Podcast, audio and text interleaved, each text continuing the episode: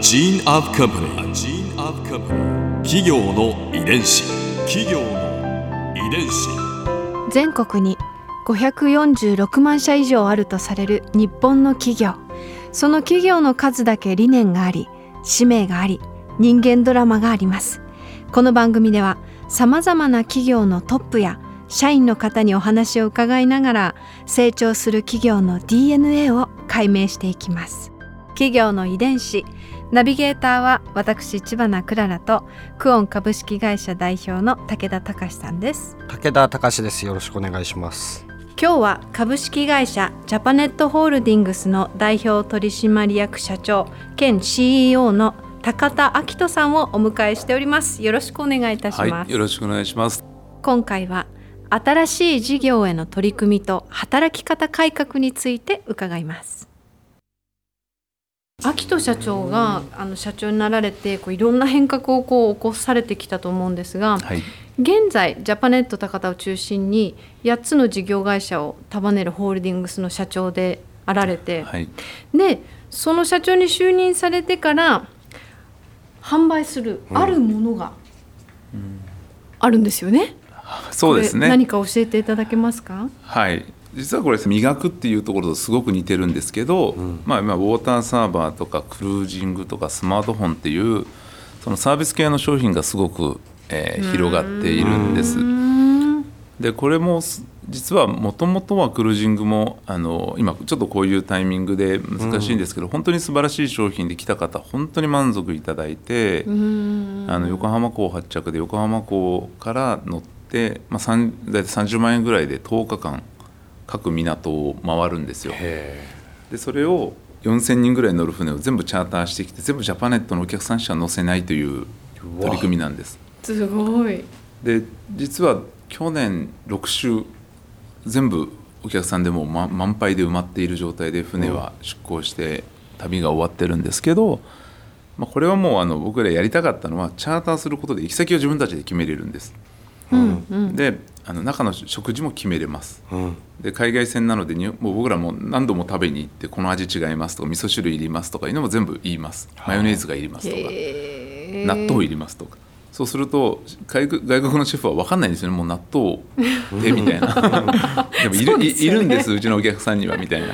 で港に着いたらバスを50代から100で全部手配して無料シャトルバスもうちが手配します、何から何まで。そういうことをもういくらでもやれるのでまさに磨く部分を僕らがやれる商品としてクルーズっていうのは本当にあの魅力的なものだなというふうに今でもちょっとこういう状況なのでしばらく実行はできないんですけどやっぱり安全面確保できたらぜひぜひまだまだやりたいと。うんうんうん、なんでこれしたかったかっていうとこう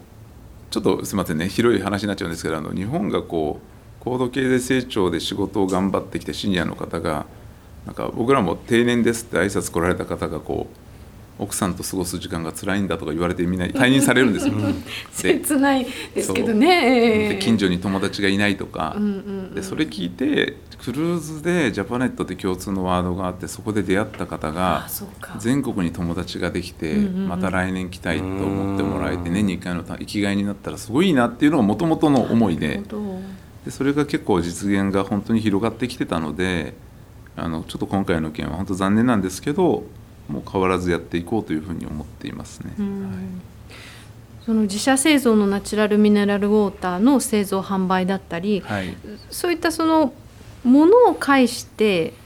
こうそのクルーズの話もそうですけど体験を販売するっていうのにはなんかこうどんな思いがあるんですか？正直物かサービスかってどちらでもいいと思うんですけど僕らやっぱジャパネットがあることでしか体験できないことをもう本当に細かいところまできめ細やかく自分たちでやるっていうのがテーマの会社なのでやっぱ父がそういうことをずっと口酸っぱく言う人だったので、まあ、そういう文化は根付いてると思います、ね、企業。の遺伝子あと秋人社長が、まあ、就任後に働き方改革にも積極的に取り組まれたそうで、はい、これはどんな改革をされたんでしょうか？これはですねもううんうん、もう単純に僕が長時間労働に耐えられないんです僕自身が。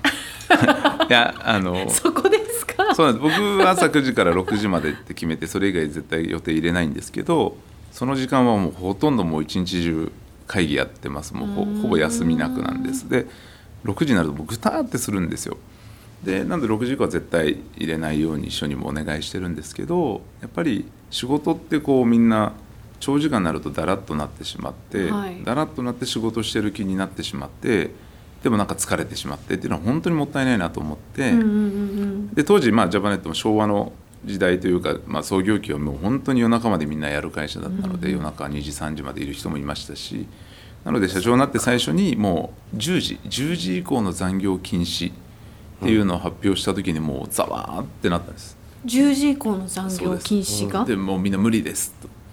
であと休みをそんなに働いてらっしゃったことにびっくり。で休みを10年間10日ぐらい増やすのも社長になった時に発表したんですよ。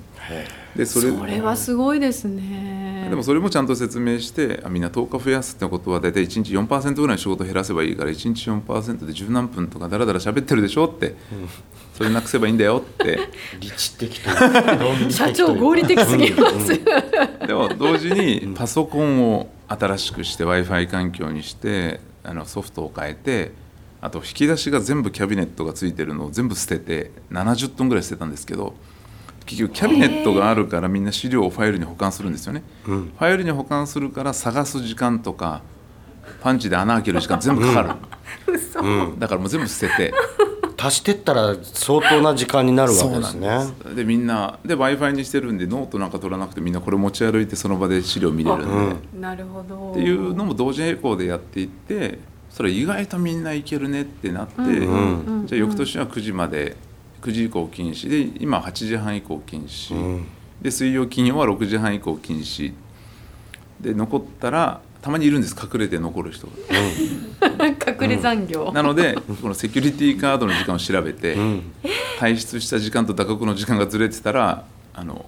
コンプライアンスチームから注意が来るところまで今やってます。すごいなので徹底してる。でも本当みんな当たり前になってますね農産業は。はんでも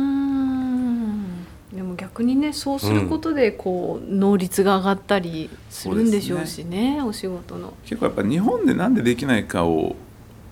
いつも考えて実は今2週間連続休みっていう制度もあって、うん。拠点によるんですけど16日間。え半月休めるんですか？そうなんですよ。年に1回。入社しさせてもらってもいいですか？でもめちゃくちゃおすすめで。すごい。これのいいところは16海日外みたい。16日人がいないとその人の仕事を誰かカバーせざるを得ないじゃないですか。そうですね、そうすると人に仕事がつかないんですよ。うーん。そうすると受け取った時に「いやなんでそんなもったいないやり方してんの?」って言ってその戻ったら改善できたりとかうん。あと上司への感謝の気持ちが湧いたりとか。本当にそれはね大事なところですね。すごくすごくおすすめですね。はい、まあそういうことをいろいろやってます。はい。ここで Clara's Viewpoint。今回高田さんのお話の中で私が印象に残ったのはクルーズ船のエピソードでしょうか。これがあのシニア世代のお客様の横のつながりになったらいいなということで始めたというお話だったんですがやっぱりここでもこう目の前のお客様の喜ぶ顔が見たいどうやったら喜んでもらえるんだろうっていうそのお父様の時から引き継いだこう企業の DNA がこう染みついてらっしゃるんだなってそれが引き継がれてらっしゃるんだなというふうに思いました。企業遺伝子